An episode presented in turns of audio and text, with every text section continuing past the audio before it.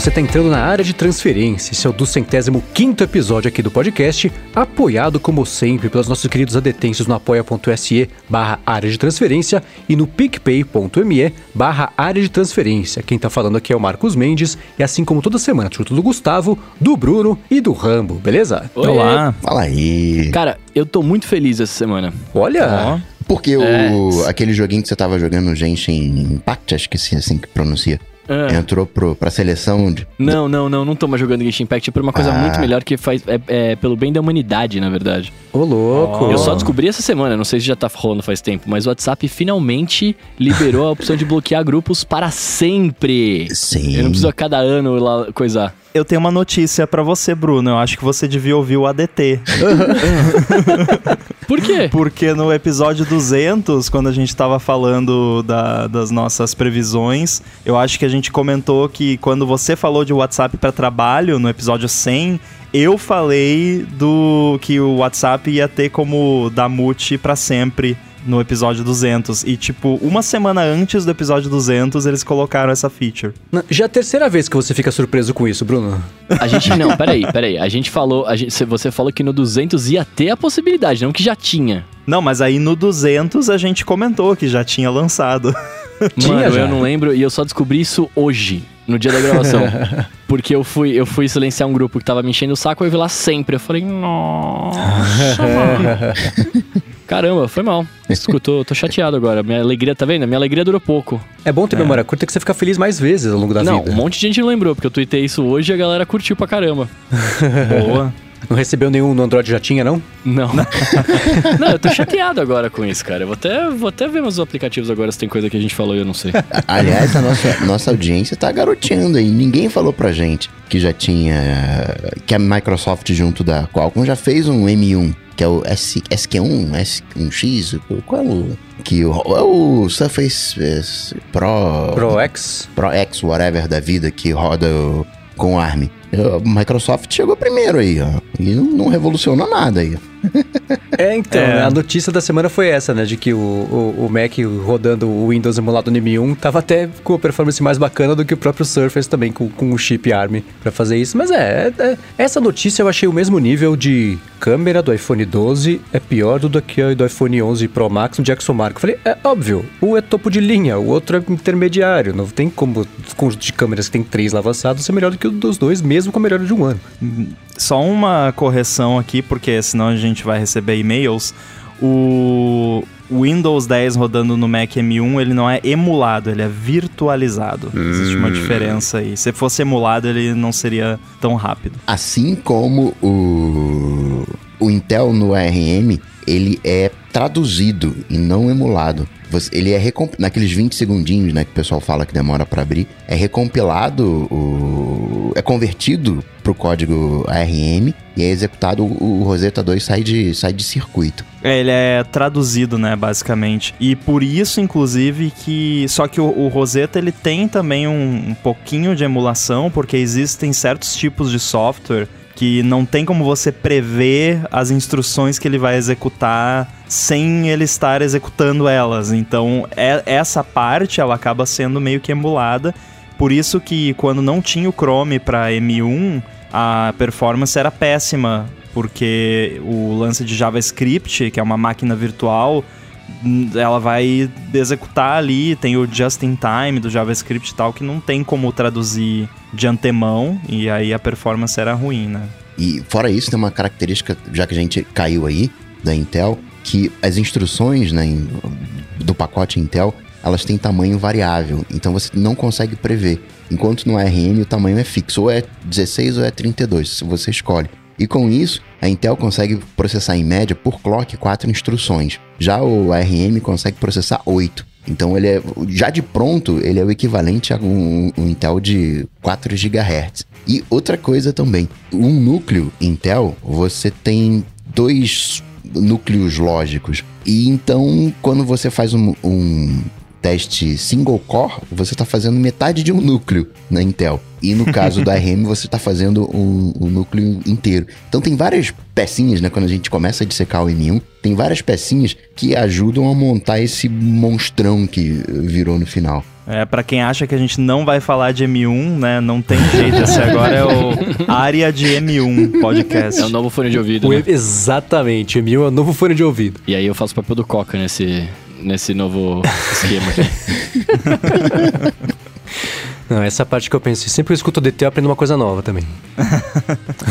Ó, quero começar aqui o episódio fazendo o seguinte, pegando o momento amigos do DT e agradecendo a todos os nossos amigos do DT, vocês que compartilharam essa semana os prints das retrospectivas do Spotify, mostrando que o ADT tava lá dentro é, dos podcasts verdade. mais escutados ali de cada um. Muitíssimo obrigado, foi bacana ver a galera compartilhando e comentando e mostrando que o ADT fez parte aí da, da rotina semanal podcastica de todo mundo no Spotify. Bacaninha, né, a, a, a ferramenta de retrospectiva do Spotify, né? Olha, o que eu penso quando eu vejo isso, não só isso, mas também a questão de música do, do Spotify, é que cadê Apple Music, né? Porque assim, eu, eu como usuário do Apple Music e do Apple Podcasts, não do app, mas do serviço, eu sinto falta de uma coisa assim, né? Eles têm o replay no Apple Music, é uhum. aquela playlist do, do ano, mas você uhum. tem que uhum. entrar na web para adicionar é. na sua biblioteca, não aparece no app, é uma coisa meio bizarra e essas estatísticas que o Spotify faz e, e, tal são, são bem legais, né? Bem que a Apple podia fazer uma coisa parecida. Acho que é music.apple.com/replay, se lembro bem. É isso aí. É, no ano passado, a Apple foi criticada por ter feito uma coisa bem mequetrefe. Eles tiveram um ano para fazer, não fizeram nada. Deram só o 2019, trocou pra 2020, soltou de novo. É a mesma coisa, bem, bem mequetrefe, né? Bem, bem fraquinha ali comparado com o Spotify. O Spotify ficou bem bacana. Então, para quem escuta o Spotify, se deu bem aí nessa, porque dá para explorar. Explorar dados é coisa de geek, né? Coisa nossa. Então, tenho certeza que quem assina o Spotify também já navegou bastante. E obrigado de novo por todo mundo que tweetou, compartilhou story mostrando aí que o ADT tá na área pra galera aqui que escuta. Valeu mesmo. Obrigado. Valeu. Muito obrigado, meus amigos. O área de transferência tá na área. Vamos começar aqui com follow-up em relação à semana passada. Na verdade, é um double follow-up, porque é em relação a coisa da semana retrasada. Que na semana passada eu falei que o Kotlinski, assim como outras pessoas, tinham comentado com a gente que a dica do Rambo de assinar PDFs ali digitalmente era uma coisa bacana. Que foi, ah, o que falou que veio bem a calhar para ele essa semana e tal. Aí ele mandou, ele mandou uma mensagem falando: Não, o que eu falei que veio a calhar, na verdade, que tinha vindo a calhar para mim, foi a dica do ramo de aprender a ficar satisfeito com as coisas e não com assinar PDF. pois é. Foi engraçado, porque eu lembro quando eu vi o, o tweet da, dessa, desse follow-up, eu pensei, ah, mas que dica que ele se refere? Porque eu, eu dei mais de uma dica na, naquele episódio. E eu assumi que tinha sido essa mesmo, do, do ficar satisfeito com as coisas. Só que aí durante a gravação do follow-up, uh, não sei se foi o Mendes que chamou, eu achei Fui que eu. fosse do, da assinatura de PDF. E aí eu me convenci de que realmente era assinatura de PDF. Eu pensei, não, faz mais sentido, né? Ter sido útil uh, momentaneamente assim. E no fim, não, era, era outra mesmo. Então, que bom, né? Fica a dica aí de novo. E fica uma outra dica também. Quando você for mandar um follow-up pra gente, fala sobre o que que é, dá uma dica. Porque fica mais fácil né? também colocar aqui e falar a coisa certa. É, ajuda. Dá uma dica sobre o que é a dica, né? Exatamente. Seguindo aqui sobre a ideia do Mendes, né, na semana passada, de, no cargo de CEO da Apple, né? É, da ideia de fechar a Apple por um ano para investir em ideias e criatividades, o Gustavo Neri tá falando que ele acha essa ideia incrível, que ele é designer de produto, né? E ele sente que em campo um descanso para poder criar livremente, né? E sair da rotina é, de ano em ano para apresentar um produto novo seria excelente. É, então, né? Eu deixei aqui, eu, eu reassisti ao vídeo que eu mesmo deixei na descrição aqui do episódio, que é o TED Talk do Stefan Sagmeister e passando bem rapidinho aqui. Essa é uma ideia que serve, cara, pra, pra vida, é muito pra boa. tudo, na verdade, é. Claro que ele fala isso estando numa, numa posição em que ele consegue fazer isso, tem que partir dessa premissa, né? Porque ele fala o seguinte, né? Se você... A, a, a, o trajeto normal da vida é você estudar, e você começa a trabalhar, Aí você trabalha a vida inteira e aí você chega lá no finalzinho, você se aposenta, aproveita esses anos com o dinheiro que você gastou, com o tempo livre que você vai ter. Mas com essa idade, não vai mais dar pra escalar o Himalaia, não dá mais pra passar os, rolês, coisa toda. Então você pega esses anos, os anos de aposentadoria e divide ao longo da vida, uma vez a cada sete anos, você tira um sabático. Então, ele aplicou isso também para a parte de, de, de, profissional e ele fecha o estúdio dele uma vez a cada sete anos para poder fazer essas essas, experimentações e, e tudo mais que eu comentei até semana passada. E engraçado que eu fui numa palestra dele uma vez em Curitiba, que tinha esgotado aqui em São Paulo. Eu queria tanto ver o cara, eu fui até Curitiba pra ver. E aí eu perguntei, falei, cara, essa é uma ideia muito boa, mas assim, né? Pra quem já tá com uma- um certo colchãozinho feito, pra que é pobretão que nem eu? Como é que faz pra parar um ano inteiro? E aí ele falou, é, nesse caso você tem que começar a se planejar um pouco mais cedo pra fazer, né? Se quiser tirar um ano sabático, sei lá, num país que custe menos do que o seu, isso ajuda também, né? Foi, foi divertido. Mas enfim, e essa é uma ideia que, que eu acho que, por exemplo, né, a gente tem. Quem trabalha com criatividade sabe que as boas ideias, geralmente, as boas. Quando você ainda mais tá com prazo, quando você não sabe muito o que fazer, tá sem inspiração, as boas ideias de verdade vêm quando você não tá trabalhando. Vem quando você tá cozinhando, tá tomando banho, dormindo. Já uma vez eu fiz um layout que eu não conseguia aprovar de jeito nenhum. Eu sonhei com o layout, acordei, fiz o layout e foi aprovado. Fiz no Caramba. sonho. Trabalhei de graça, mas pelo menos resolveu o problema, né? O Mendes tem um Então- lance com sonho sinistro, né? Semana passada foi música, É, né? semana Música. agora é Pois é, layout. cara. Eu sou bem criativo no sonho, né? Chega a hora que acorda, acabou. Mas isso de, de você criar sem a pressão é, é muito diferente. É que nem você tá escrevendo alguma coisa e você, você sai meia hora, que você volta, você relê e fala, nossa, agora eu já sei pra onde ir com isso. É, é, com código, suponho que seja basicamente a mesma coisa também, dependendo ali do problema. Então, isso de. Não é ócio criativo, mas esbarra um pouco nisso. É, é- é sempre muito benéfico, acho que, pro processo criativo, de não só de arte, mas sim de qualquer tipo de coisa que envolve pensar pra depois fazer. né?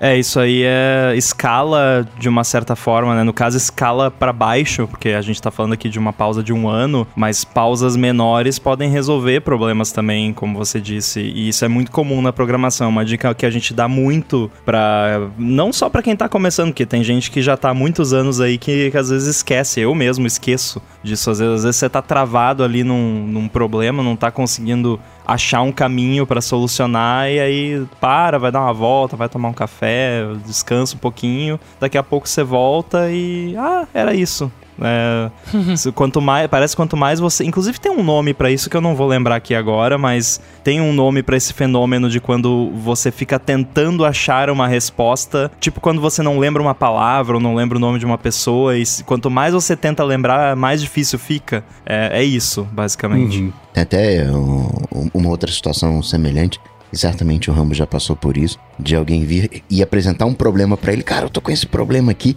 E a própria pessoa falando do problema chega na, na solução do problema. Porque ela começa É. a falar e vai entendendo o problema dela. E aí, ah, caramba, então aí agora eu faço isso aqui. Ih, rapaz, eu não tô fazendo isso aqui. Ah, então eu faço isso aqui, vai. Parabéns, você inventou a terapia. Isso, isso é o que a gente chama de rubber duck debugging, né? Que é tipo você debugar com um patinho de borracha, que é tipo você pega um patinho de borracha e conta o seu problema pra ele e, e de você contar o seu problema pro patinho de borracha, você resolve ele. Isso é realmente um termo utilizado na programação. ah, que excelente. Caramba. Rubber Duck Buddy?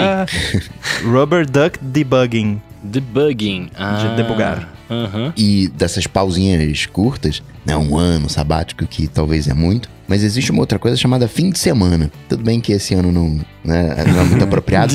Mas final de semana não é pra maratonar a série que saiu. Chega sexta de noite, cai no sofá, na cama, em frente à TV, só sai no, no- no- no- domingo. Domingo não, né? Na segunda de manhã, enfim. Mas tem viagens e viagens que você não gasta muita grana. Você tem é, buzzer, né? Baratinho, viagem de eh, ônibus.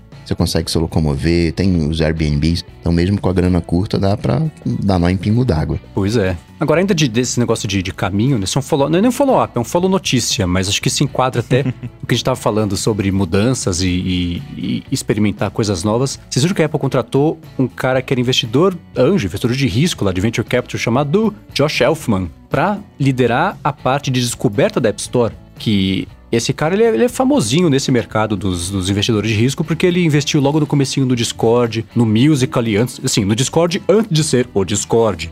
No Musical.ly, antes de ser o Musical.ly, depois ser comprado pela Apple, pela Apple, pela, pela ByteDance, né, virar Ou seja, ele é um investidor hipster. é. então, chamaram ele e falaram assim: já que você tem esse olhar, vem aqui e ajuda a gente a identificar as coisas antes pra tentar trazer mais perto aqui, tentar ficar exclusivo, enfim, conseguir aproveitar mais. Eu só espero que assim, né? a- com essa entrada dele, não vai ser o trabalho dele isso, mas não tem nada que eu detesto mais do que entrar na App Store, aplicativo do dia, Netflix. Fala, poxa. É.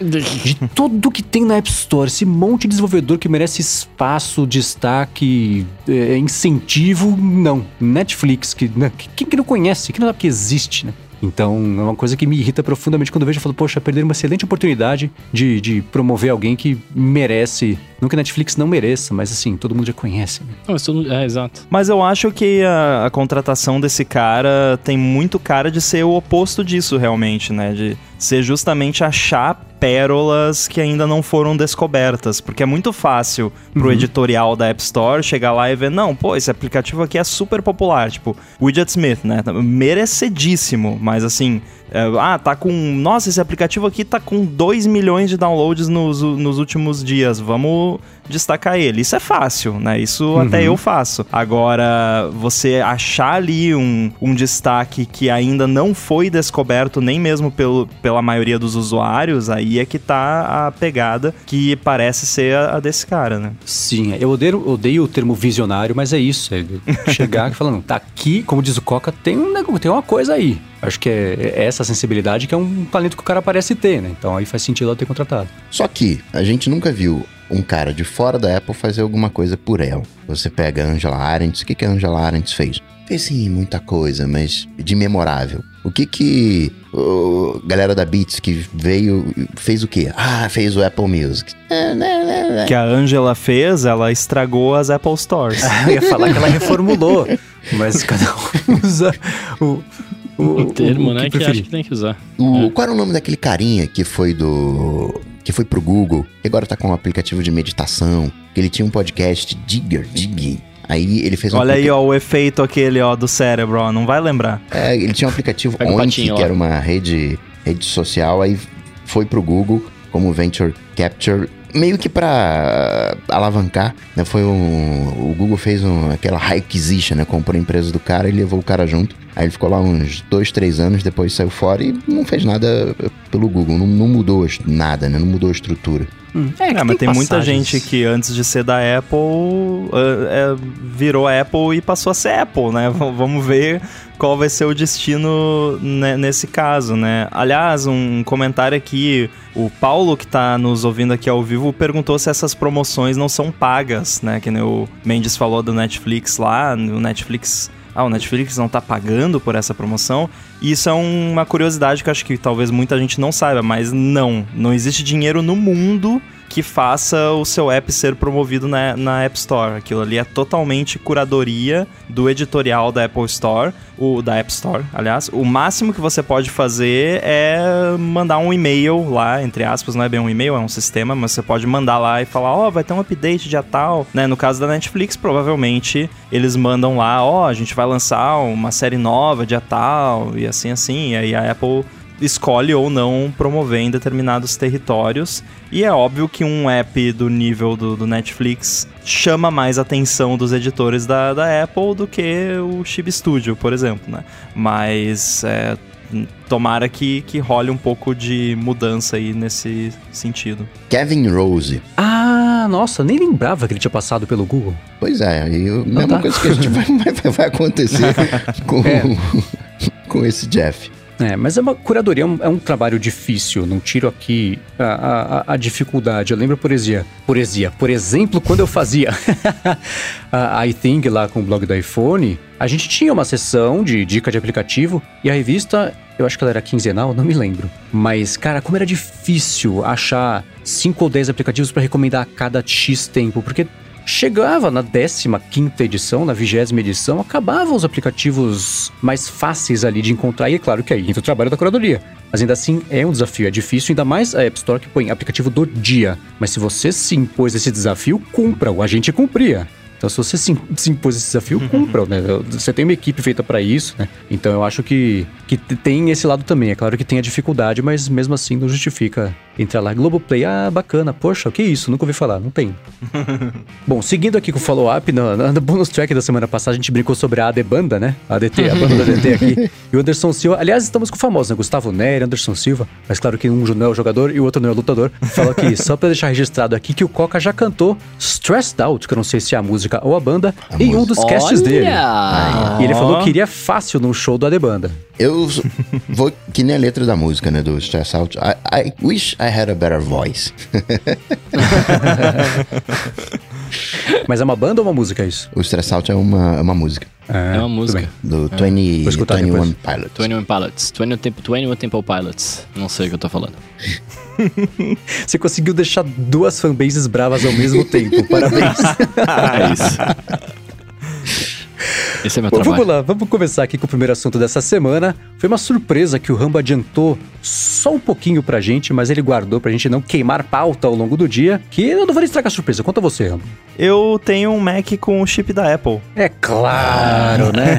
É Olha só. claro. Rambo, conte-me tudo. Eu quero saber como é que vai ser o meu MacBook Pro de 16 polegadas. Ah, vou contar o seu futuro. Vou pegar as cartas aqui. É, não, é assim, eu já comentei aqui dos meus planos do Mac Mini e tal. Continuam os planos, é, porque, né, às vezes pessoa, pô, mas o Rambo falou que ia comprar um Mac Mini, agora, porque o que eu tenho aqui neste momento na minha frente, não é o que eu estou usando para gravar, porque tá atualizando aqui do lado, mas é o MacBook Air com o chip M1 da Apple, o modelo de entrada mais pé rapado que tem, com exceção do SSD que é de 512, porque SSD, né, no mínimo 512. Mas ele é 8 GB de RAM, é, os 7 núcleos lá, é, é o chip com defeito lá, que um dos cores não deu certo. É o, o mais simplesinho possível. E esse vai substituir o que é hoje o papel do meu de um MacBook Pro de 13 polegadas que eu tenho, que é também é o mais simplesinho possível. E esse inclusive é de 128 GB de SSD, o que é péssimo, não recomendo, mas é o Mac que eu uso para rodar betas do macOS e testar os meus apps e tudo mais. Então esse é o papel que esse MacBook Air vai assumir. E o MacBook Air, o Aliás, o Mac Mini, quando ele chegar, vai virar o meu Mac de trabalho principal no lugar do de 16. É... E aí, o que vocês querem saber? tem, tem Tudo. tanta coisa pra falar. É isso que eu ia falar. Você tirou da caixa e aí? Eu tirei da, tirei da caixa e ele ligou. É... Parece um olha. Air. Usando, usando. Claro, é um shape de Ah, um não, Air. não. Mas você usando assim, caraca, isso aqui é mais rápido que a minha máquina atual. Qual foi a, a impressão de velocidade? A impressão usando é que ele é mais rápido que o MacBook Pro de 16 polegadas. E o, o mais engraçado é que esse negócio não esquenta. Ele, É isso ele que eu não. quero. Eu, eu- ele tá aqui, agora até que ele tá paradinho, não, não tá fazendo muita coisa, ele só tá baixando a atualização. Mas eu encosto, sabe aquela área entre as teclas de função e a dobradiça da tela? Aham. Aquela área ali no, no meu MacBook Pro de 16, ela fica muito quente. Mas assim, parece que vai queimar a sua mão. E eu tô botando aqui a- as costas do meu dedo e eu não sinto nada. Não tá nem morno. Hoje, durante a tarde, eu tava instalando Xcode, rodando um monte de app de iOS e, e fotos indexando, e-mail baixando, e Spotlight e não sei mais o que, um monte de coisa. E eu bot- botei a mão ali, não, não tava morno, botei a mão embaixo, mal dava pra sentir que tava um pouco mais quente que o, o ar ambiente. Então, é, porque o, o meu MacBook Pro de 16 polegadas, só dele tá ligado, ele já fica quente. E não, não é, É, morno, então. é quente. É quente. Esse aqui não. Então isso é muito bom. E eu tô curioso, a gente vai fazer meio fora de ordem aqui, porque eu tô muito curioso. E os aplicativos de iOS rodando no Mac? Então, a minha expectativa era a, a pior possível depois de ver os, os reviews. Esse é o jeito Porque- certo de começar a querer avaliar coisa. Pior, vamos começar de baixo e aí é, sobe. aquela coisa, né? Ó, vamos ficar satisfeitos, né? Aprenda a ficar satisfeito. Exato. É- É, boa. Eu não sei se é aquele efeito que eu já comentei aqui de ah, eu tô fazendo um review, então eu tenho que falar mal de pelo menos uma coisa, ou se o pessoal escolheu os apps entre, aspa, entre aspas errados pra testar, ou se é simplesmente aquele nojinho de Mac user snob de tipo, ai, não é um aplicativo nativo, não tem cara de Mac, então é ruim. Eu rodei alguns apps aqui e são apps de iOS rodando no Mac.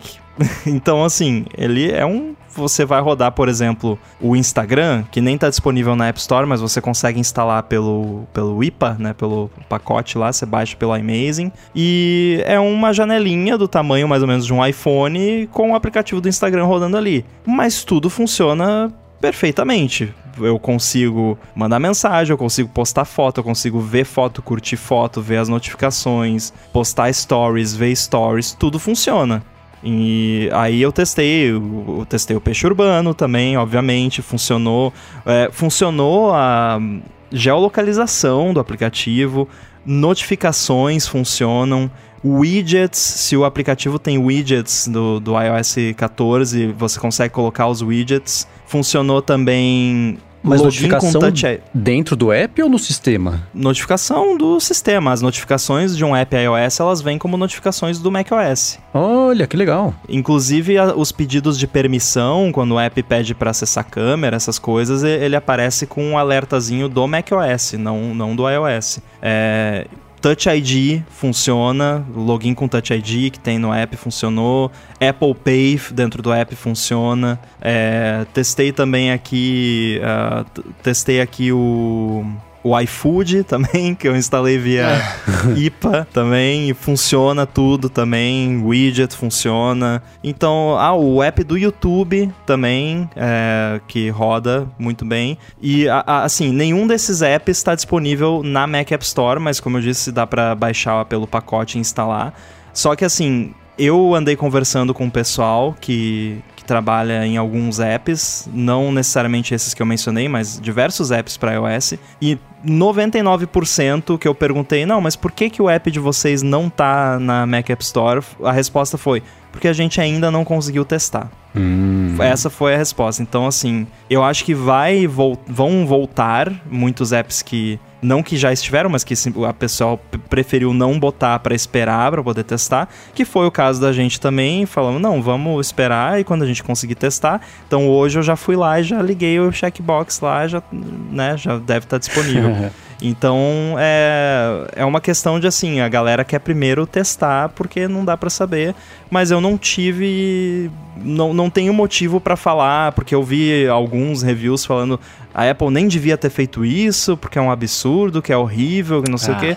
Não acho, não acho, não acho. Eu acho que agora eu posso rodar o Overcast no meu Mac, eu posso rodar o, o Chib Studio, o iFood, o Instagram, o YouTube no meu Mac, que é, é aquela coisa, é uma experiência perfeita, linda, hum, com carinha de Mac, né? não, mas funciona e atende o que você precisa fazer. Teve algum app que quebrou, que não funcionou? Você tentou usar e não rolou? Teve. Teve dois, só que muito provavelmente é de propósito, porque o, o publisher, o, o desenvolvedor, não quer que eles rodem no Mac. Um deles é o Netflix, que no começo tava rolando, mas aí eles atualizaram e não rola mais. Provavelmente eles botaram de fato algum código lá que faz o app da Crash no, no Mac de propósito. Muito provavelmente porque eles devem ter um- algum. No licenciamento dos conteúdos, deve estar lá, tipo, discriminado exatamente cada dispositivo onde aqui, cada plataforma, Uhum. exatamente como aquilo pode rodar. E o Mac não é uma delas, né? De repente isso muda no futuro. É, então eu não tiro assim a razão deles porque é, essas coisas são complicadas. Provavelmente foi o jurídico que mandou, né? Não, mata isso aí. É, e outro foi o app da Apple Store. Curiosamente, Nossa. não não roda também. não, não entendi exatamente por quê, mas não Nem abre. nem abre, nem abre. Caramba. Ó, uma pergunta aqui do Arthur de Vigir, que tá acompanhando ao vivo. A primeira pergunta dele é a seguinte: o Xcode tá rodando bem? Pois é, é, é uma pena que eu não tive tempo de testar o Xcode ainda. Eu instalei ele, eu já abri ele porque quando você abre ele pela primeira vez ele instala uns componentes. Só que tava meio lento aqui, acho que porque eu tô baixando a atualização e eu não e eu tava baixando o repositório do Chib Studio para fazer um teste de compilação e comparar o tempo Aham. entre um e outro. Então isso fica como follow-up pra semana que vem, que aí eu vou ter Que eu já fiquei tempo. curioso. É, mas é, pelo. é, Eu vi aí já o pessoal falando, me parece que vai ser interessante essa comparação. E uma coisa também que muita gente deve ter dúvida é com relação aos 8 GB de RAM. O que assim, eu não recomendo menos de, do, do máximo, que é 16 no caso. Pra. Se for pra usar realmente no dia a dia pra fazer tudo. Agora, eu já rodei um monte de coisa ao mesmo tempo, inclusive Slack, Google Chrome. Eu tava rodando vídeo é, naquele teste que eu falei antes que não esquentou. Eu tinha um vídeo em 4K rodando no Google Chrome, em tela cheia. E hum, é sempre que eu abro a parte lá do Activity Monitor de, de memória RAM. ah, ele tem lá um, um, um gráficozinho que é Memory Pressure, que é tipo, Aham. é o, o, o quão ferrado tá o, o Mac, né, em termos de memória. E eu até agora eu não vi ele sair do verdinho, né? Ele tá sempre usando, tipo, entre, entre 5 e 7 GB de memória, mas eu nunca vi ele estourar e, tipo, ficar lento. Ah, Até agora ainda não vi isso acontecer. Tem uma pergunta boa do Fábio aqui. Ele quer saber se os apps rodam no formato do iPhone ou se roda no formato do iPad, no caso dos apps de iOS. A resposta é que depende, depende do que o app suporta. Então, apps que suportam o, só o iPhone, como o Instagram, por exemplo, que rodam no, no próprio iPad com aquela janelinha pequena, eles rodam numa janelinha pequena que você não tem como redimensionar nem botar em tela cheia. É aquilo ali e pronto. É, os apps que suportam iPad e não suportam o split screen do iPad, eles rodam numa janela um pouquinho maior, mais quadradinha, assim, num tamanho de. Eu vou chutar aqui que seja mais ou menos um iPad mini, talvez. É, e os apps de iPad que suportam split, split screen, eles abrem numa janela num tamanho médio e você pode livremente redimensionar, botar em tela cheia. Você consegue, inclusive, colocar dois apps de iPad em tela cheia e em split screen no Mac. Eu fiz isso com o Overcast e o Chibi Studio em tela cheia e redimensiona e tudo, funciona perfeitamente. E você consegue redimensionar no mínimo para um tamanho de tela de iPad. Ou não, dá para redimensionar para menos ainda. Você consegue redimensionar até ele ficar do tamanho do iPad quando ele tá rodando naquele modo sidebar, que é, é Ah, basicamente entendi. um iPhone, né?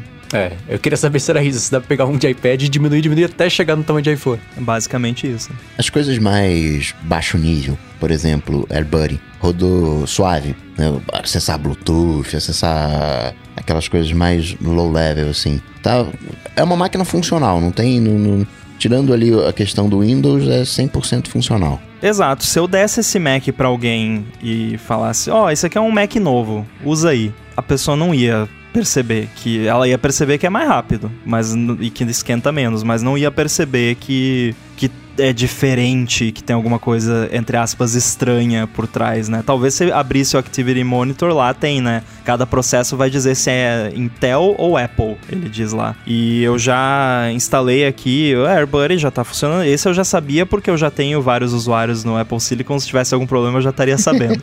É, o, eu instalei o beta do Photoshop também, que é, já é nativo, rodou super bem aqui, é, abre super rápido. Todos os apps abrem muito rápido, é um pulinho e meio no dock em geral, no máximo. É, instalei também Dropbox, que não é Apple Silicon ainda, é Rosetta e tá funcionando perfeitamente. Então, assim, não até agora não notei. Eu ainda não instalei as minhas ferramentas de linha de comando. É, ali talvez eu tenha algum probleminha ou outro, mas veremos. Thunderbolt, velocidade, USB, gravar pendrive, tudo suave, suave, suave. Bom, eu não uso pendrive, né? A, un- a única coisa que eu pluguei até agora foi o meu iPhone pra, pra sincronizar com o AirBuddy no, nesse Mac, mas isso funcionou perfeitamente. Teria que fazer uns testes aí. Eu acho que a única coisa que eu tenho aqui que é Thunderbolt é a, o Blackmagic Ultra Studio lá, que não deve ter driver ainda pra Apple Silicon, então...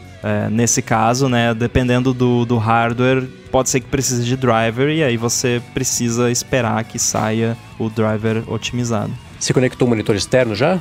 Ainda não, porque ele tá plugado no meu no meu Mac principal aqui que tá em clamshell, então não. Mas eu já troquei a resolução pra ver, só pra ver, não, não porque eu queria trocar a Então, eu tô resolução. curioso, é. Eu tô eu curioso troquei, depois. troquei a resolução só pra ver e é.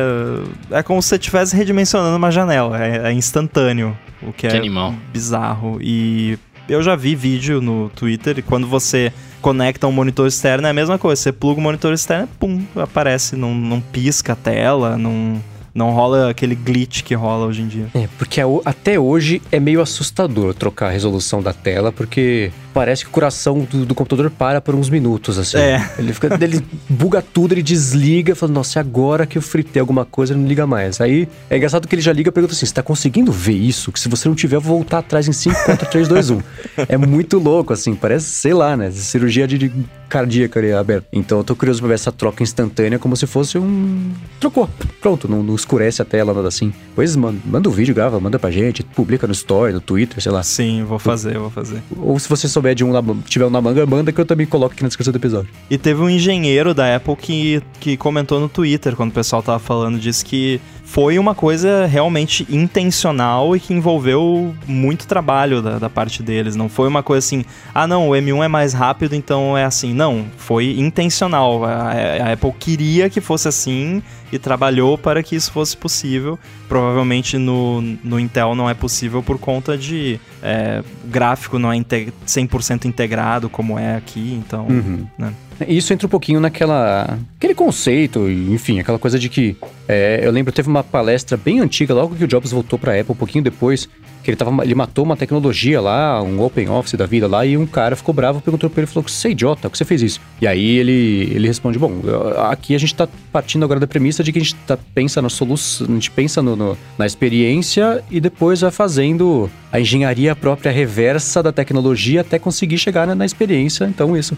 Então acho que é meio por essa, por exemplo, a troca da, da, resolução ser uma coisa instantânea, sem esse susto cada vez, né? Que era uma coisa de propósito que fizeram isso, né? Falou, bom, agora que a gente tem esse, é, é, esse, esse chão a mais aqui para cobrir, a gente consegue fazer isso, vamos tentar fazer e achar um jeito de fazer isso até ficar bom e até é, não dá mais essa experiência de susto cada vez que tiver que trocar ali um, uma resolução de tela. Né?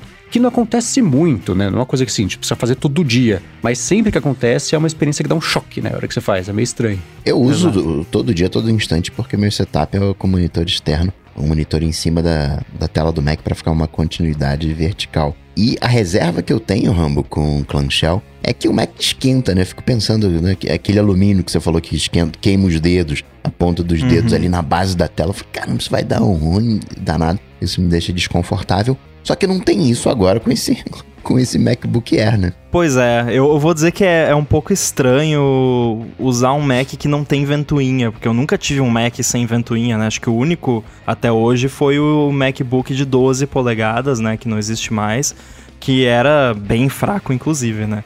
E é, é, meio estranho, porque você vai fazendo as coisas ali e o negócio não esquenta e não, e não tem barulho, e aí você pensa, tá ligado? É isso que eu negócio? quero, cara. É, porque até, né, a gente comentou também do Gruber lá, que tá com o MacBook Pro, que tem a ventoinha, e ele achou que a ventoinha tava com defeito, porque não ligava nunca.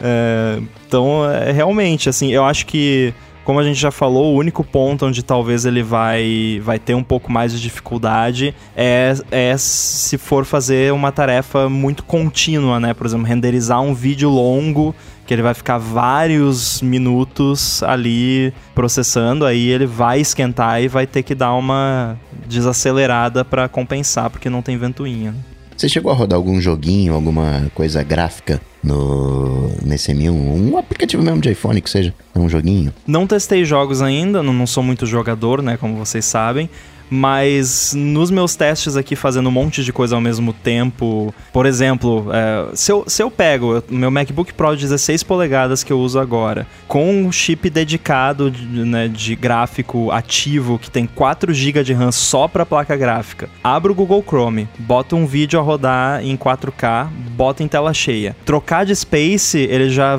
troca a 15 FPS, tipo, já fica travado para trocar de space. Botar o, o vídeo em tela cheia já dá uma. Uh, uh, uh, dá aquela. vai em escadinhas assim. E, e ne, no MacBook Air.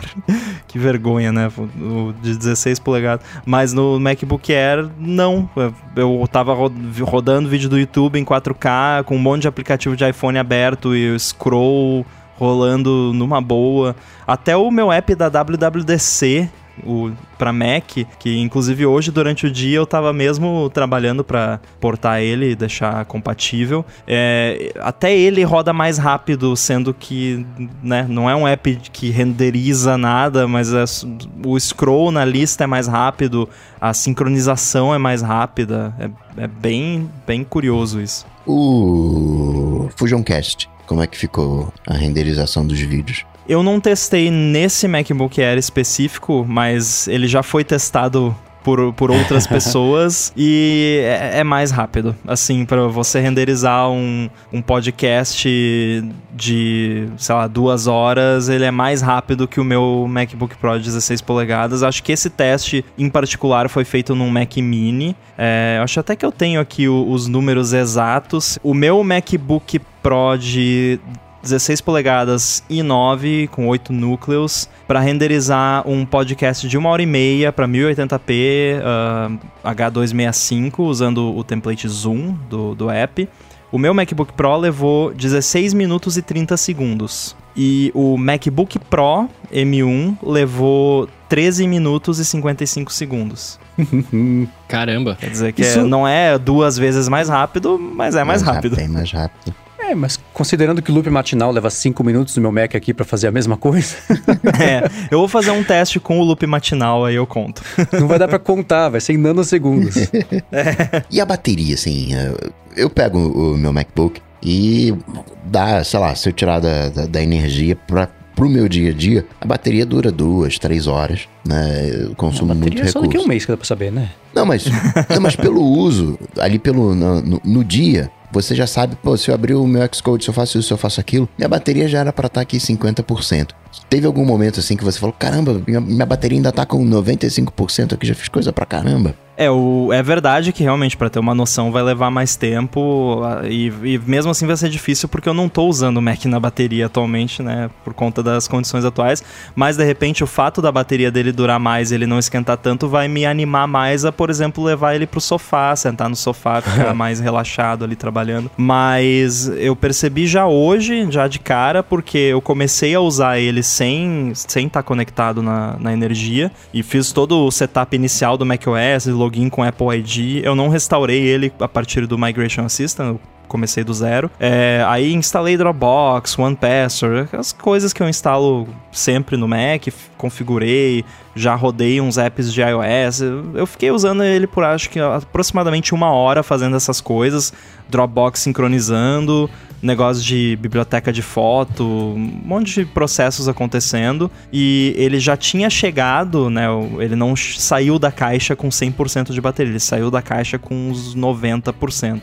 Depois desse processo todo que eu falei aqui, ele ainda estava com mais de 80% de bateria. Então. Caramba! É, já dá para ter uma noção, né, do, de que a bateria dura. E qual é essa mágica? É, é é de fato por conta da tecnologia nova, é isso? Exatamente. A gente até tem um, um, post que acho que todos nós aqui lemos que a gente pode recomendar, que uhum. é uma uhum. leitura bem pesada, né? Bem densa e, e é em inglês, não, não, não vi uma tradução disso ainda, mas dá um overview de por que, que esse, esse processador é tão mágico, entre aspas, né? Qual, qual, é a mágica dele. Mas, mas basicamente é a diferença de arquitetura, aquilo que o Coca falou mais cedo da, das instruções, dele conseguir fazer mais instruções num ciclo só. Então ele consegue rodar, entre aspas, mais devagar, só que executar as coisas mais rápido.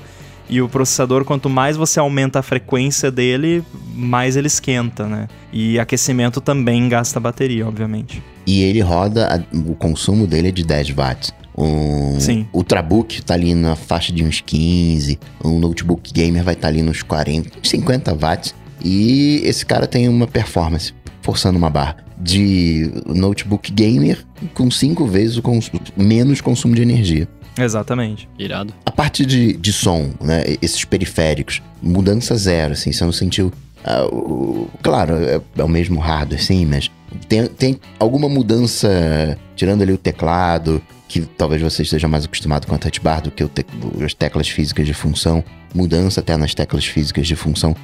Você sentiu alguma mudança física? Uma curiosidade é que vocês perguntaram, acho que o Marcos perguntou logo no começo, é, parece um MacBook Air, ou foi o Coca que perguntou, não lembro. Foi o Coca. É, e aí eu pensei que era relação estética, né? E eu ia dizer que não também, porque eu nunca tive um MacBook Air desses modernos, né? Na verdade, eu nunca tive um MacBook Air que eu uso no dia a dia. Eu tenho um aqui que eu comprei esse ano, usado, de 2011, para testar o, o AirBuddy no Mojave, num, num Mac fraquinho, para ver como ele se comportava. E, e eu nunca tinha visto, nem, nem visto pessoalmente um MacBook Air desses modernos. E ele não é tão diferente de um MacBook Pro, né? Porque o, o MacBook Pro, hoje em dia, ele é fininho também. Embora, claro, ele tem aquela, aquela, aquele wedge, né? Que é, vai afinando, mas você olha assim, é, é um, um MacBook, né? E não tem, não, não tem aquela cara mais tão impressionante quanto era lá quando o Steve Jobs tirou do envelope, aquela coisa toda.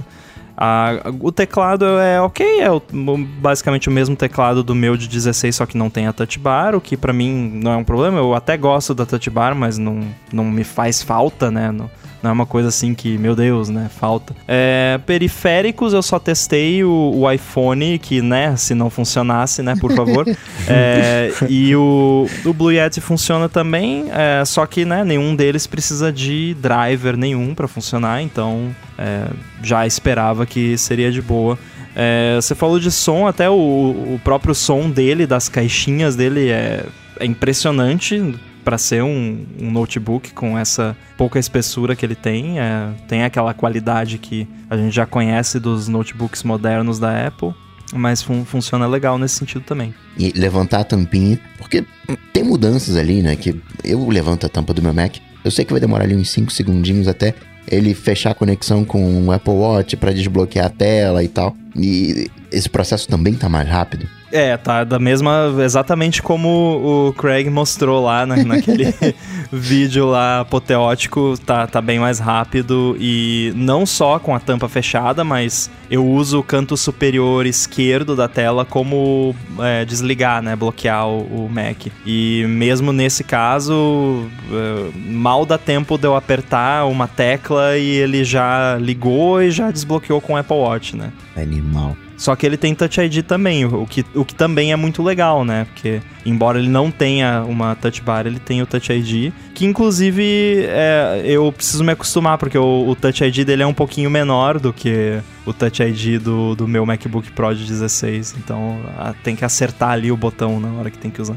Você não falou, sabe do quê? Da câmera Mequetrefe. Ficou melhor a câmera Mequetrefe? ah.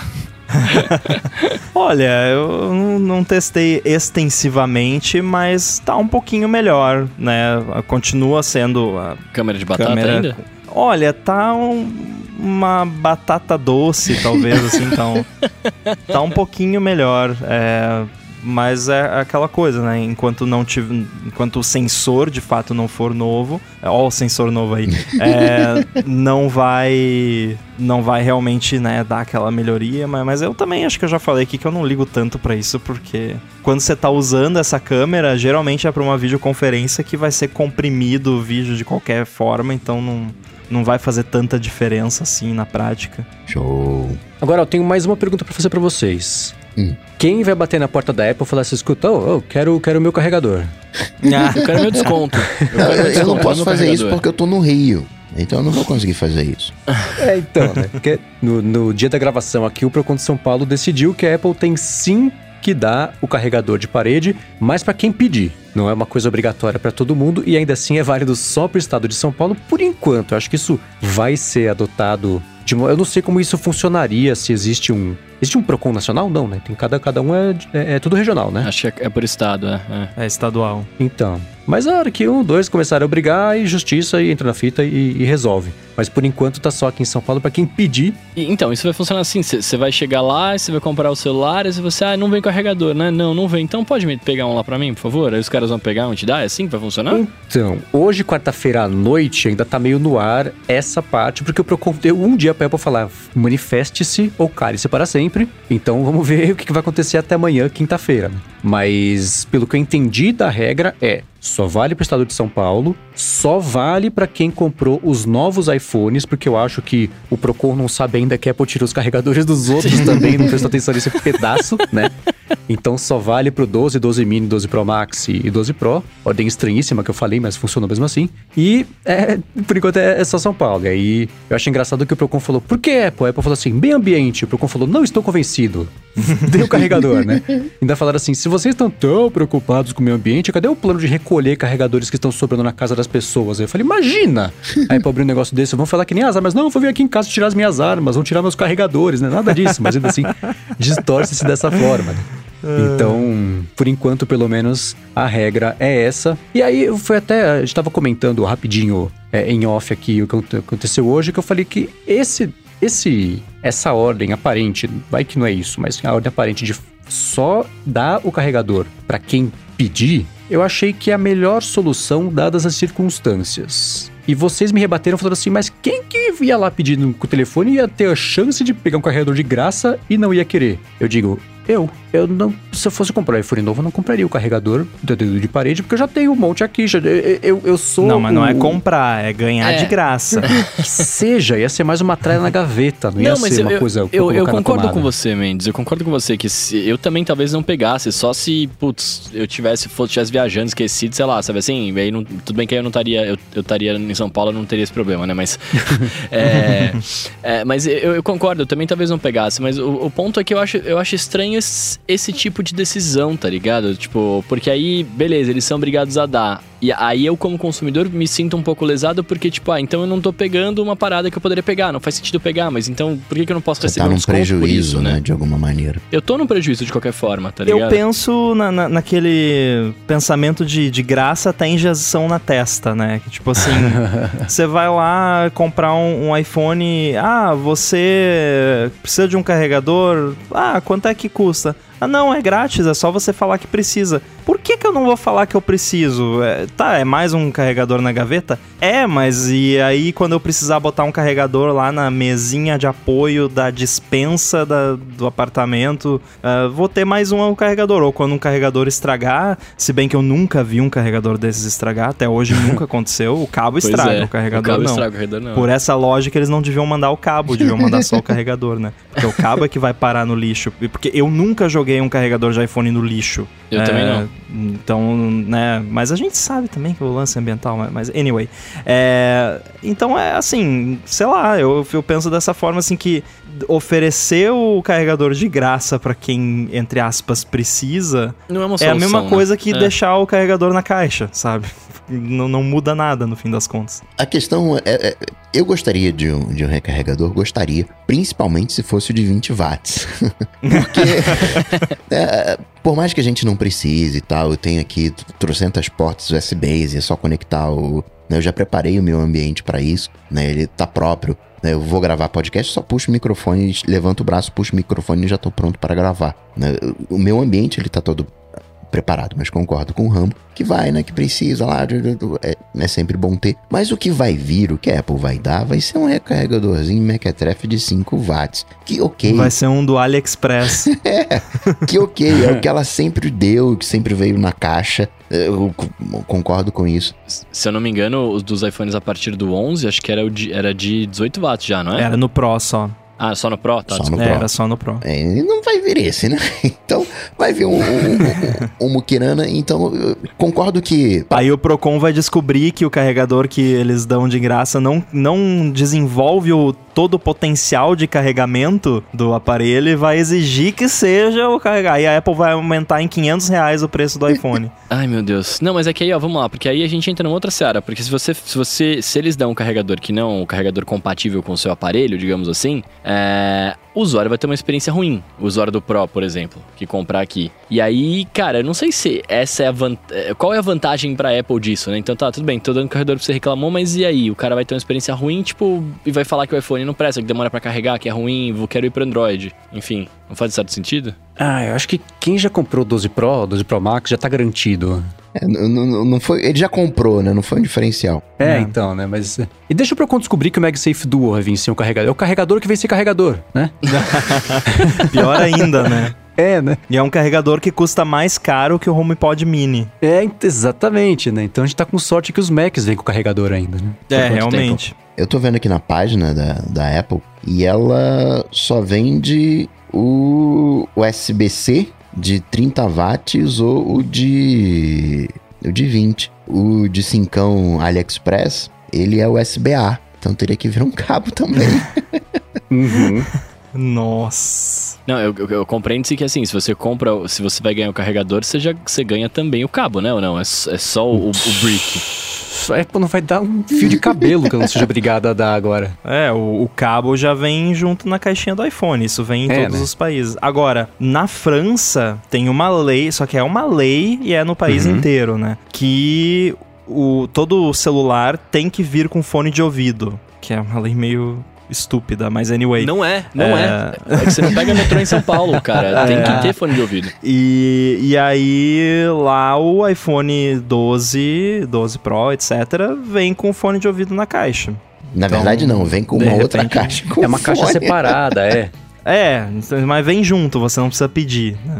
Acho que no final das contas, acho que todo mundo aqui concorda que o, o recarregador cabo é uma coisa que está ultrapassada. Ponto. A gente questiona o método Uhum. que isso foi feito, que é o USB-C, que era o USB-A, que mudou a- a- o, o timing da mudança, mas eh, que não teve desconto. A gente tem várias considerações, mas a gente né, intui que essa é a coisa certa a se fazer, que não vai vir né, com cabo e, e recarregador a vida inteira. Pronto. Agora, vamos combinar que para Apple é, a desculpa que ela deu de meio ambiente é muito fajuta e saiu barato pra ela. Que nem aquela história do. Ah, é a prova d'água, mas não é a prova d'água. Tomou uma multa de 10 milhões na Itália, que não é nada, 10 milhões de euros, não é nada pra Apple. E tem gente que nem vai saber disso.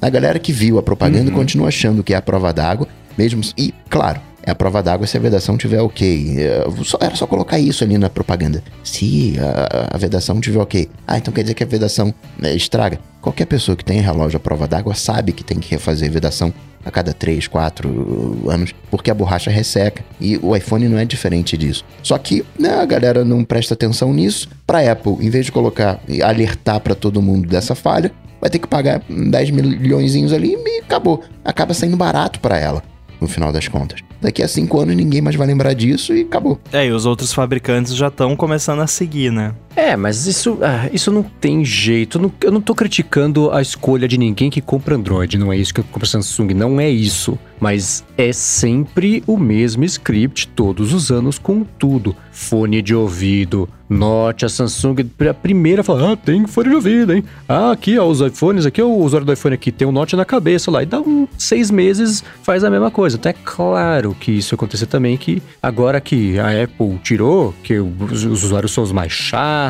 os mais acham que, que é, devem coisas pra eles, não vai ter, por que, que a gente vai continuar gastando aqui é, é, cobre, ouro, plástico e tempo e dinheiro com uma coisa que não precisa enviar e que o concorrente já tá tirando e com isso maximiza lucros? É, enfim, é, é claro que isso vai acontecer. E, e é aí que tá, existe uma frase batidíssima e que eu discordo em parte, que é esse negócio de que a Apple dita tendências. Mas nesse caso é verdade, não foi uma tendência, É. ela dita decisões é, é, de como poupar dinheiro, aumentar ali, maximizar os lucros com, com- com- cortando as rebarbinhas, né? Sim. Então, a- desde a remoção do próprio fone de ouvido até o tamanho da caixa, que é menor, o tamanho da caixa, que seja 30% menor, quer dizer que a cada três caixas você economizou uma. Sim. E é, isso é custo. Se você conseguir tirar meio centavo de 60 milhões de iPhones, e, e- e esse tipo de economia também fazer. Isso é aquilo, toma menos espaço no avião, quer dizer, você consegue levar mais. Ah, economiza combustível. Não, economiza o frete. No fundo mesmo, É. na carteira da Apple, economiza o frete. Essas coisas todas, qualquer pentelésimo que der pra tirar, vai fazer muita diferença na escala em que isso é feito. E isso, não- isso é para qualquer tipo de empresa que vende produto de, de, de- de consumo em massa, né? Com certeza. Agora, eu acho que. Tudo bem que é, é meio recente, mas eu achei que foi tranquilo até. Eu- porque eu achei que ia, ia dar mais mimimi por conta disso. E não foi. Mas você diz de reação né? do público? É, não, não só do público, mas até de, de outro, outros órgãos, né? Que, porque lá nos Estados Unidos também tem órgãos de, de consumidores e tudo mais. Acho que lá é uma parada mais independente, mas é, não, não foi, não, não teve nenhuma história assim de ah, a senhorinha que foi comprar o iPhone pela primeira vez e não tinha nenhum carregador em casa e aí não tinha como carregar. Não, não teve, né? Eu achei que ia, ia ter, eu achei que ia ser bem, bem mais do que acabou sendo no fim das contas. É, né? é que Estados Unidos, eles, eles têm uma proteção ao consumidor bem pior em relação... A Europa, né? A Europa, especialmente de privacidade, quando as coisas começam a atrapalhar mesmo a vida, eles falam, opa, pera, parou, vamos corrigir isso aqui. Então eu achava que isso ia chegar, por exemplo, como na França tem a lei do fone de ouvido, e o Bruno, o Bruno quer, né? Eu sei que o Bruno quer, mas eu pensei, nossa, você vê que uma lei é datada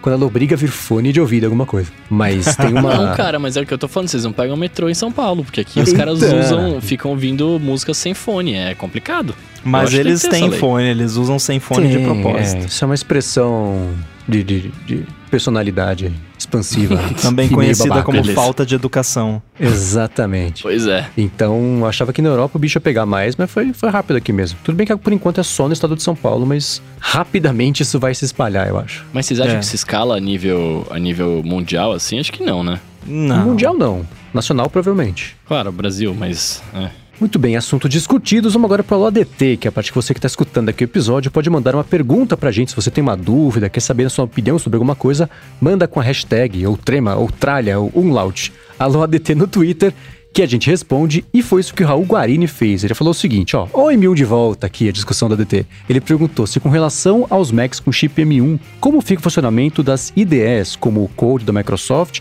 e ferramentas tipo o RStudio. RStudio mesmo ou esse é só o nome deles do Twitter? Eu não faço ideia. Não, é RStudio mesmo, pelo que eu vi aqui. Tá, ele falou que isso tudo tem que ter ser atualizado para ARM ou são agnósticos em relação à arquitetura. O iOS roda Python, então ele acha que vai ser tranquilo, mas ele, ele acha como interrogação, então. Eu li isso aqui e não entendi nada, assim como geralmente acontece com bastante processador. Então, ajudem o Raul e a mim também. Tá.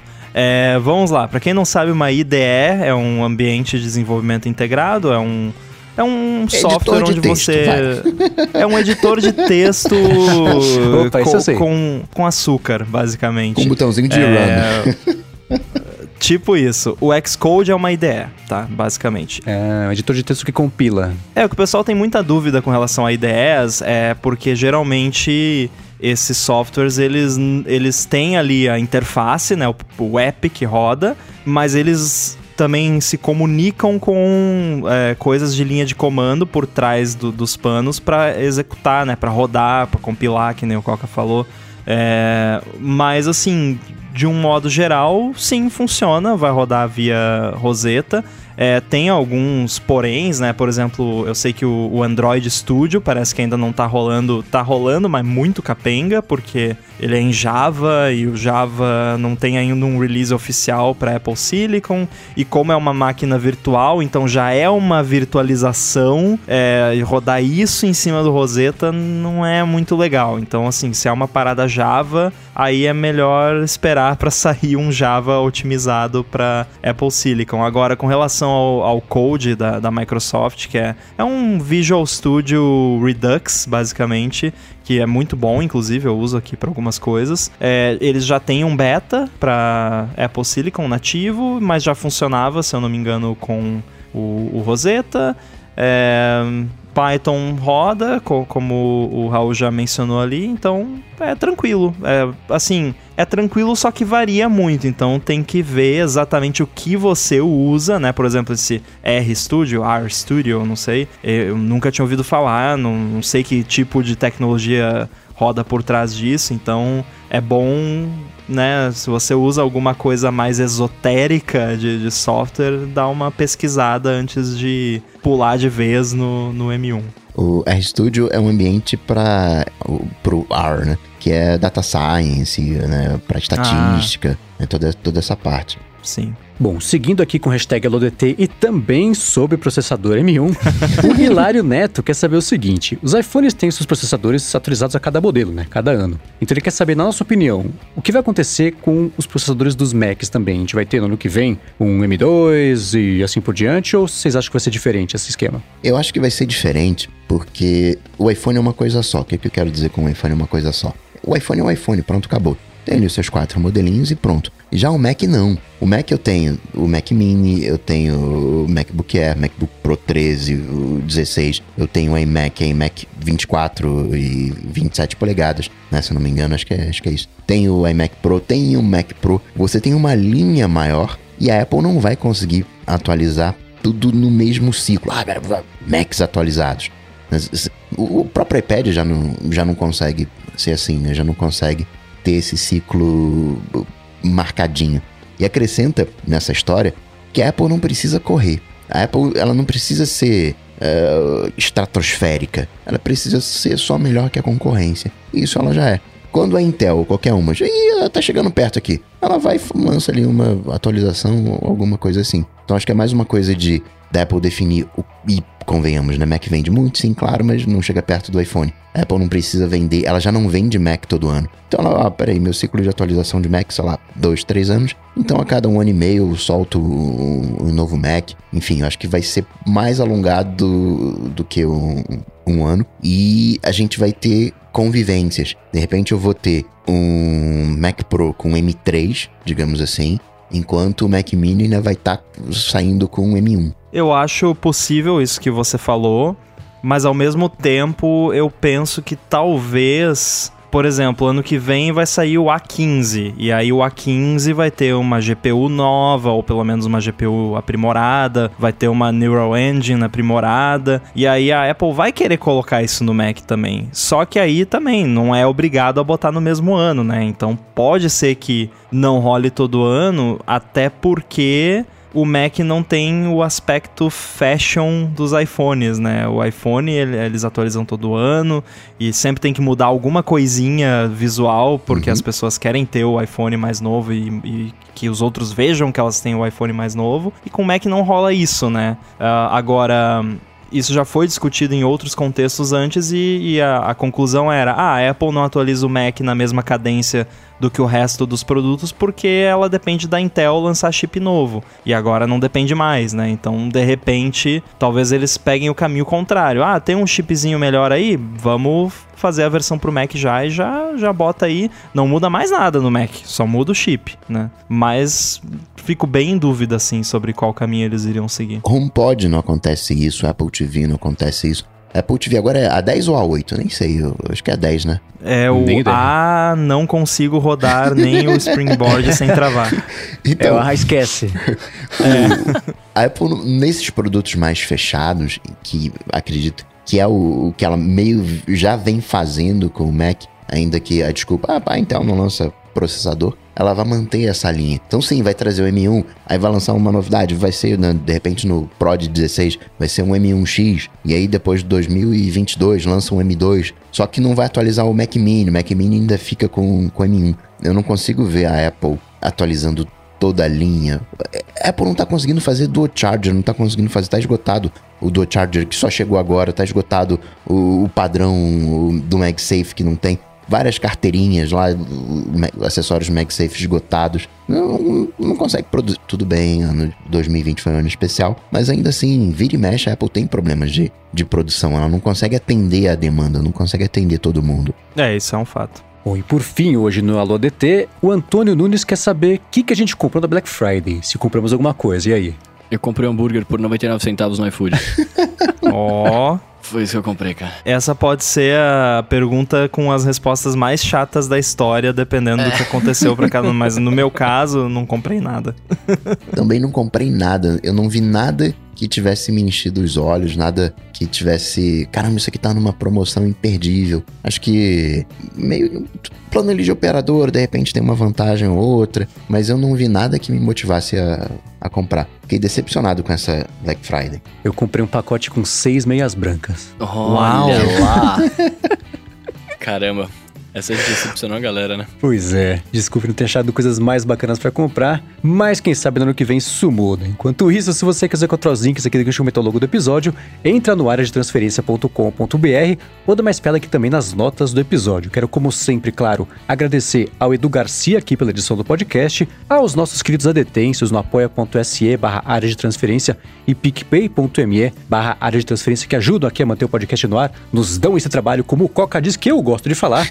Quero agradecer também, claro, ao Coca, ao Bruno e ao Rambo aqui pela co-apresentação do podcast. E para achar vocês a web, como é que faz? Me acha lá no Twitter, arroba underline inside, e também no 9to5mac.com com o Stack Trace. Sempre um prazer e uma honra. Muito obrigado pelo apoio, pela colaboração. E para falar comigo, vocês sabem, só ir lá no Google, bater Coca Tech que a gente troca uma bola. Show! Eu sou o Bruno Casemiro no Twitter, no Instagram e no TikTok mais próximo de você. E é isso, vamos lá bater um papo. Bom boa. Eu sou MVC Mendes no Twitter e no Instagram também. Apresento o Loop Matinal, podcast diário de segunda a sexta do Loop Infinito.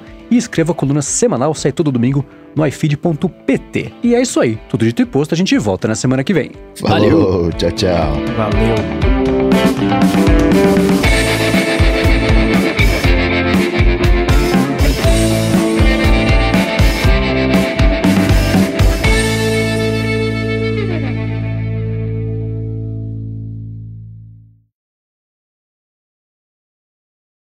O Rambo Letícia quer saber se quando você derruba o café no trackpad do seu Mac foi com ou sem açúcar. Sem açúcar, felizmente. Mas zoou, de- deu uma zoadinha no trackpad, mas aí eu taquei álcool isopropílico, ar comprimido, limpei tudo e tal, e tá funcionando até hoje. Então, O Mac nunca mais entrou em sleep mode. É. pô, eu não devia falar isso aqui, né? Depois eu falo, ô, tô vendendo aí o Mac. É lógico, por que você acha que a Ué, água você tá no chão? vendendo um Mac aromatizado, ninguém tem. não, mas tá funcionando perfeitamente.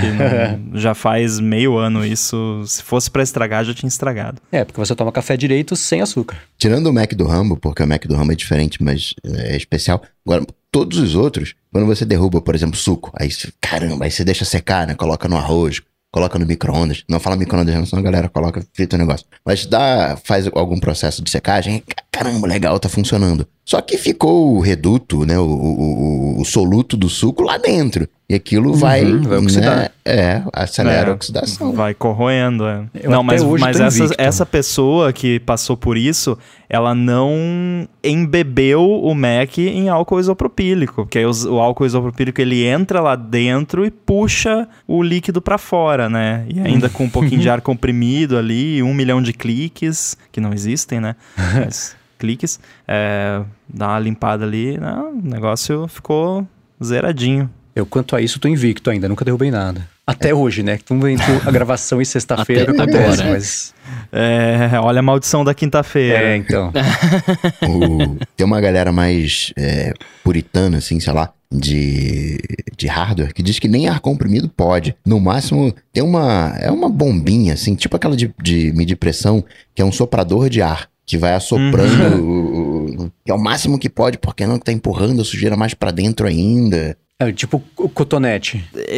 Eu uso a- aquele, aquela lata de ar comprimido que chega a congelar quando, quando sai o ar de dentro e até hoje nunca tive nenhum problema. Essa, A Kepo recomendava pra usar em 45 graus o teclado de ponta cabeça pra tirar farofa de Pulando Doritos só. do teclado.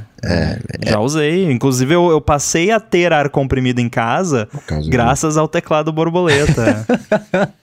Mas é útil para outras coisas também. Não, é, essa, essa latinha é bacana, é melhor que a minha solução. Eu uso o finalzinho do, do desodorante.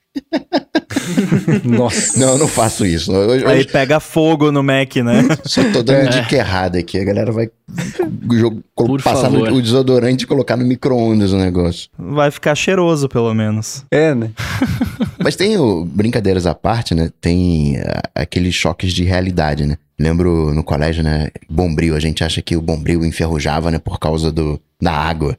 E aí você colocava na água, ele enferrujava mais devagar porque tem menos oxigênio do que no ar. E ele oxida, obviamente, É. por causa do, do, do oxigênio. Oxigênio, exatamente. Aí a gente vê aquela galera que às vezes é, limpa, o- ah, vou limpar aqui o Mac. Aí pega o case, abre, joga água, esfrega, escova, né? Aquela coisa toda. Mas um banho químico, guardando muito as devidas proporções, é isso, né? Você joga ali ah, as coisas, um, um líquido especial. Tem até máquinas que funcionam, não é água, né? É um óleo mineral, né? Umas imersas, até pra ter uma Sim. refrigeração melhor, né? Transformador. É, e a, e a gente acha, caramba, isso aí vai dar, sei lá, um, um curto-circuito, e que a gente tem aquela coisa, né? Água e, e eletricidade não combina. E não é exatamente assim, né? Até os chuveiros do Brasil que não deixam você mentir. Coisa mais estúpida do mundo. Inclu é, pois é, eu tive uma revelação bizarra uma vez que eu tava navegando pelo buraco de avestruz e me recomendaram um, um vídeo do. que era um cara lá que disseca eletrônicos fazendo teardown de um. Aí o título acho que era tipo. Suicide Shower, alguma coisa assim. Que E aí eu isso? fui ver, nossa, como assim? Eu fui ver, era um chuveiro, era um chuveiro do Brasil. É, então. Era um Lorenzetti da vida lá, o cara tava mostrando que, nossa, isso aqui é um perigo, onde é que já se viu, não sei o quê. E Ah, aí os mas é, né? comentários do vídeo era tudo brasileiro falando, tomo banho nisso desde bebê e, e tô aqui vivo ainda. É muito bizarra a ideia de que o chuveiro elétrico é água. Tá, tá tudo ali, do lado do outro. Como é que não eletrocuta todo mundo? A não ser os que sim, né? Que você vai. Já, já, já tom, tentaram tomar banho em chuveiro que tá com algum tipo de curto, que você vai abrir a torneira e toma um choque. Não, o segredo é o aterramento, né? Pra deixar ele 100% seguro. 100% não, porque não, nada é 100%, mas pra deixar ele, né, seguro é o aterramento, porque o, o terra, como é que eles fazem? O, o fio terra, ele fica exposto e a água tá sempre em contato com o fio terra. Então a água não tem potencial nenhum em relação ao seu corpo. Agora, se o fio terra não tiver ali ou se não existir te- aterramento na casa, o que é bem comum, inclusive, aí a sorte está lançada, né? A única, única proteção que você tem é que, primeiro, a água não conduz a eletricidade tão bem quanto as pessoas pensam que ela conduz. A água é um péssimo condutor, a não ser que ela tenha sal dentro dela, e ela é um excelente condutor. Isso é resquício do Pokémon, cara. E a distância, né? Então, se você é uma pessoa mais alta, a chance de você levar um choque no chuveiro é maior. Eu fiquei numa pousada uma vez que era isso. Você abriu o chuveiro e tomava um choque. Coisa mais estúpida. Tinha que Abrir o com chuveiro. uma- Ai, ai. É. Tinha que abrir com uma toalhinha na mão. Hoje em dia as coisas estão mais seguras, mas certamente a gente, quando criança, ia abrir a geladeira, principalmente aqueles freezers horizontais em churrasco. Nossa. É, a gente ia descalço também não rolava ai, ai, ai, ai. É. Eletricidade é uma coisa bizarra. Tinha, tinha uma vez que uma parede lá em casa tava dando choque. A parede.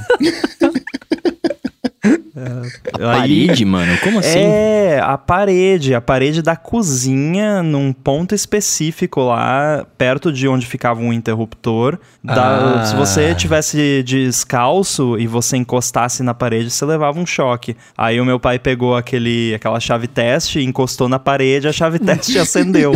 Caramba. É, e demorou até descobrir, no fim das contas, era o. Sabe aquele booster que vai na antena de TV, antena antiga, né? Hoje em dia não tem mais isso, mas naquela época tinha. E ficava no sótão essa parada e tinha um fiozinho desencapado que tava encostando Nossa. numa barra de ferro que entrava na parede. Então, essa parada transmitiu pela parede até chegar lá. É Bizarro. que você tirou a minha dúvida, que você falou assim, tinha um lugar específico na parede que você tomava choque. Eu pensando, nossa, que, que, que pedaço de parede é esse que todo mundo encostava e tomava choque em lugar específico? Aí, pra interruptor, agora faz sentido, É, né? Faz sentido. É. imaginei no meio da sala, assim, um, um spot do choque na parede. Isso coloca por terra alô trocadilho de que o aterramento funciona, né? Porque a barra já estava naturalmente aterrada. né?